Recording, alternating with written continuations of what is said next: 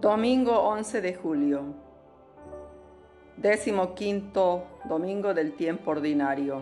La liturgia de hoy estará tomada del profeta Amós, capítulo 7, versículo 12 al 15, Salmo 84, versículo 9 al 14, segunda lectura de la carta a los Efesios, capítulo 1, versículo 13 al 14, y Evangelio de Marcos, capítulo 6, versículo 7 al 13. En aquel tiempo llamó Jesús a los doce y los fue enviando de dos en dos, dándoles autoridad sobre los espíritus inmundos. Les encargó que llevaran para el camino un bastón y nada más, pero ni pan, ni alforja, ni dinero suelto en la faja, que llevasen sandalias, pero no una túnica de repuesto. Y añadió, cuando entren a una casa, quédense en ella, hasta que se vayan de aquel lugar. Y si en algún sitio no los reciben y los escuchan, márchense de allí. Sacúdanse el polvo de los pies para que les sirva a ellos de advertencia. Ellos salieron a predicar la conversión, echando muchos demonios. Ungían con aceite a muchos enfermos y los curaban. Palabra del Señor. Gloria a ti, Señor Jesús. En la proclamación evangélica de este domingo se relata el primer envío misionero de los doce apóstoles. Jesús lo fue enviando de dos en dos, dándoles autoridad sobre los espíritus inmundos.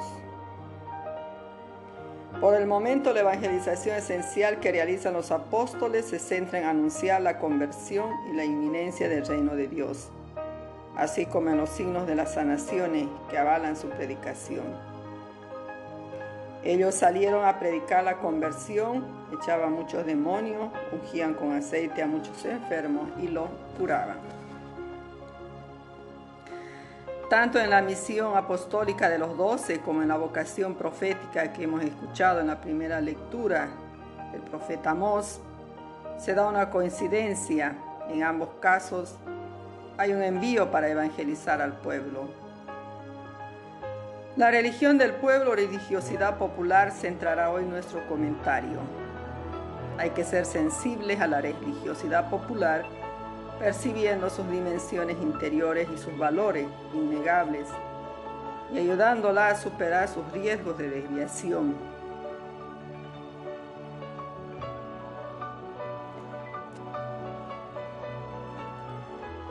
El Señor me sacó de junto al rebaño como ya dijimos, la primera lectura de la misa de hoy presenta discusión dramática y decisiva entre Amasías, sacerdote al servicio del rey, y del poder dominante y Amós, hombre simple y sin cultura, pero rico de fe, de intuición y de valor. El enfrentamiento sucede en Betel, reino del norte o Samaria. Tenemos en Amasías al representante de una religiosidad esclava del poder y Amos, campeón de una religiosidad libre, anticonformista y valiente. Amos es fiel a Dios y cumple con su misión. En la carta a los Efesios, segunda lectura, contiene un himno que sirve de introducción. Comienza hablando de la llamada que Dios nos hace, que nos escogió en Cristo para ser santos. El Evangelio de hoy nos dice que el rechazo que ha sufrido Jesús entre los habitantes de Nazaret no lo detiene en su misión, al contrario, lo impulsa más e inclusive se hace ayudar de sus discípulos. San Marco nos transmite tres indicaciones para sus discípulos. ¿Qué se debe hacer?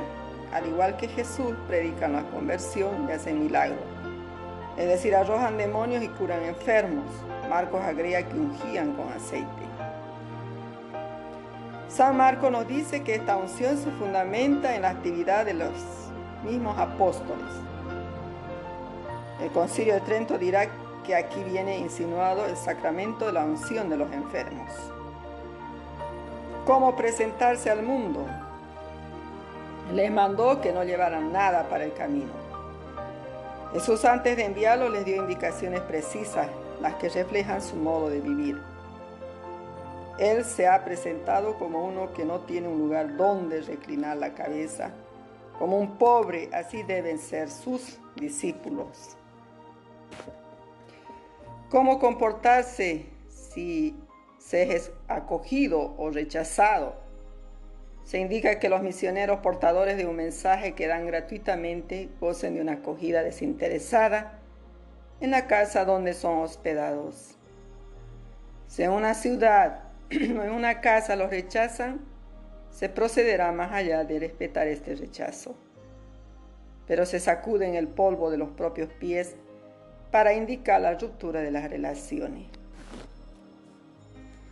Jesús confía en sus discípulos, por eso los envía y les confiere la misma autoridad.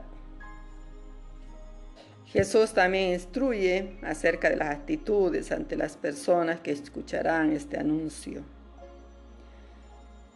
Queridos hermanos, que en esta jornada de domingo, donde Jesús manda la gran misión, sepamos siempre con humildad aceptar la palabra del Señor.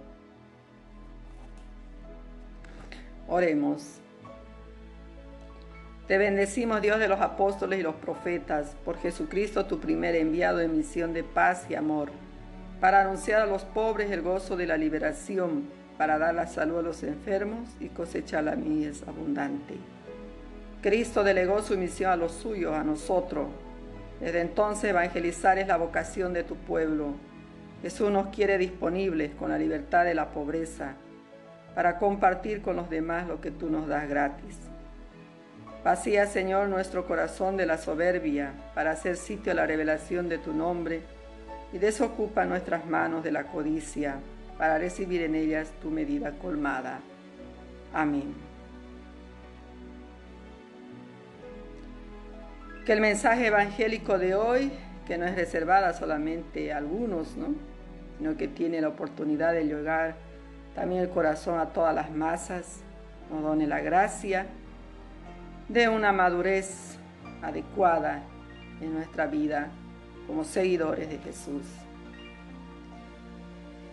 Que Dios les colme de bendiciones a cada uno de ustedes, que sepamos ser fieles en la participación eucarística de todos los domingos, escuchando su palabra y compartiendo esta palabra con, en nuestra familia, en nuestra comunidad. Y que nos alimentemos del pan de vida eterna, que da vida, que es como vertientes de agua viva para nuestra alma. Les invito a participar, a asistir asiduamente a la Sagrada Eucaristía, a este gran banquete, a esta fiesta que nos invita el Señor cada domingo. No rechacemos esa presencia amorosa y constante que Dios nos ofrece cada día de nuestra vida. Le saluda en Cristo su hermana María.